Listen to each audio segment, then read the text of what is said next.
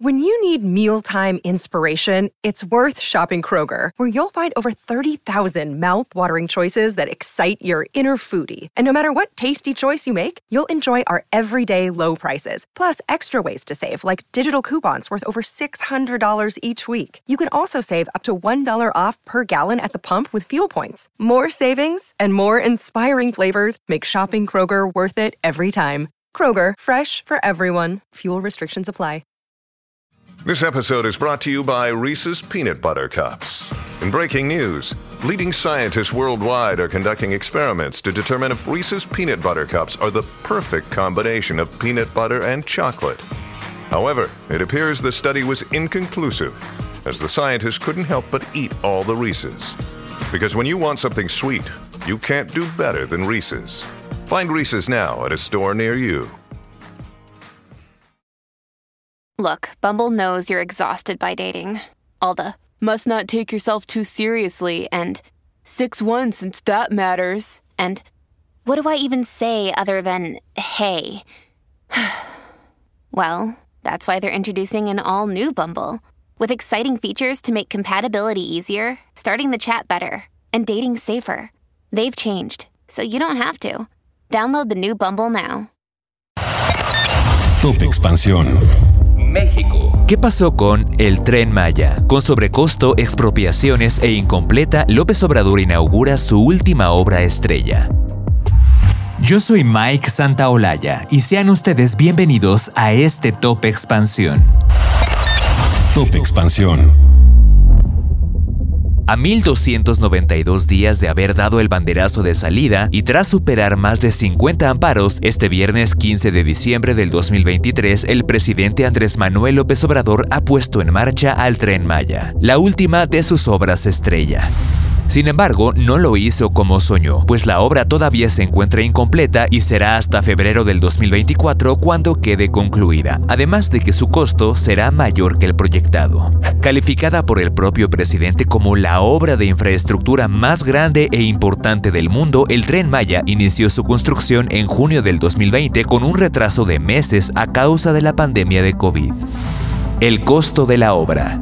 El presidente dio el banderazo de salida al primer tramo entre Izamal y Cancún en un acto público en donde entonces prometió que no habría sobrecostos. Argumentó que se apegarían al presupuesto dado que no habrían ampliaciones. Sin embargo, esa promesa no se cumplió. Inicialmente el costo se estimaba en 108 mil millones de pesos aproximadamente, pero su costo se elevó a más de 394 mil millones de pesos y el propio presidente reconoció el incremento, aunque defendió que era lo El costo ambiental. Para llegar a su inauguración, la obra tuvo que superar varios recursos legales interpuestos por la organización Sélvame del Tren, movimiento que incluyó campañas con actrices, actores y cantantes como Eugenio Derbez, Natalia Lafourcade, Omar Chaparro, Bárbara Mori y Rubén Albarrán, quienes convocaron a salvar la selva y el agua ante el paso del Tren Maya, dado que parte del terreno por el que corre es rico en cenotes, cavernas y ríos subterráneos. La organización alertó que no solamente se dañaría el hábitat, sino que el suelo inestable pondría en riesgo de derrumbe algunos tramos. Indicaron también que los colapsos y la contaminación por el diésel amenazan el agua limpia para 1.8 millones de ciudadanos de Quintana Roo, así como a la mayor reserva de agua dulce de México en una región que ya enfrenta graves sequías. El presidente desestimó todos los recursos interpuestos y calificó de pseudoambientalistas a quienes defendieron la selva, animales y el agua. Dijo que no hay daños mayores, sin embargo, organizaciones Organizaciones como Greenpeace estimaron que la construcción del tren Maya ocasionó más de 10 millones de árboles talados y alertaron que la ruta pasa a través de 20 áreas naturales protegidas que forman parte del segundo bosque tropical más grande de América Latina, la Selva Maya. Ian Put, catedrático de la licenciatura en Administración de Negocios Turísticos de la Universidad Intercontinental, considera que sin duda el tren Maya traerá beneficios a la región, pero la construcción también generó daños. Señaló que el costo medioambiental y el costo económico quizá no es proporcionado a lo que representa, ya que se trata de un ecocidio. Top Expansión. Las expropiaciones.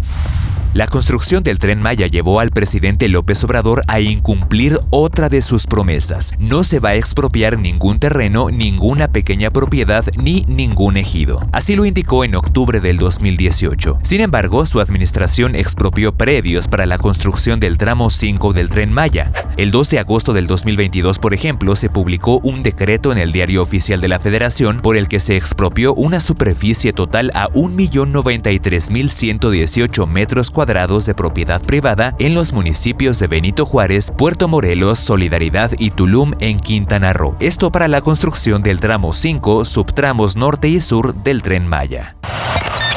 Top Expansión. Otro proyecto a medias.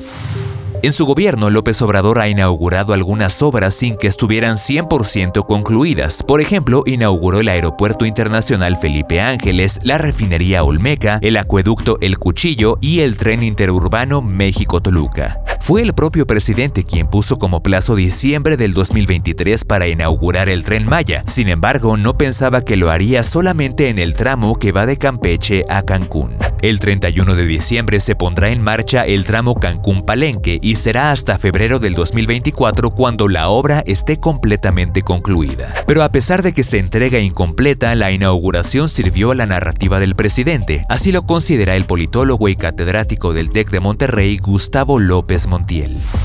Los beneficios del tren. El presidente López Obrador ha asegurado que la construcción y puesta en marcha del tren Maya tendrá un efecto multiplicador no solamente para la zona sur, sino para todo el país. Los expertos sostienen que entre los beneficios de los 1.500 kilómetros de construcción está que haya una nueva alternativa de conectividad, además de que se retoma el tren para el transporte de pasajeros, aunque su operación pueda ser costosa para el gobierno y que puede detonar mayor actividad turística.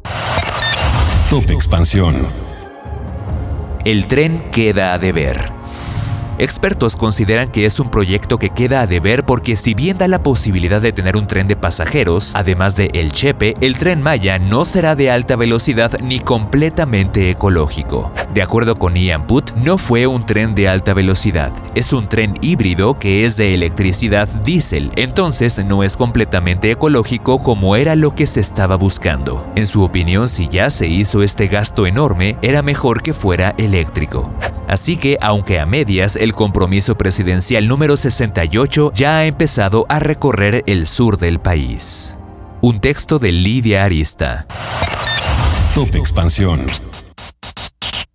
Esto fue Top Expansión, un destilado de noticias para que continúen su día bien informados.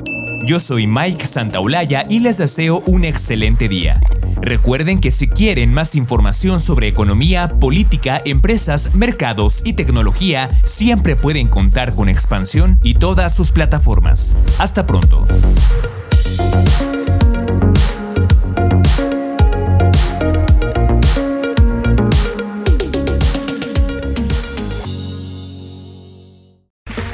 Okay, round two. Name something that's not boring. A laundry? Ooh, a book club. Computer solitaire, huh? Ah, sorry, we were looking for Chumba Casino. That's right. ChumbaCasino.com has over 100 casino style games. Join today and play for free for your chance to redeem some serious prizes. ChumbaCasino.com. No purchase necessary. Full prohibited by law. 18 plus terms and conditions apply. See website for details.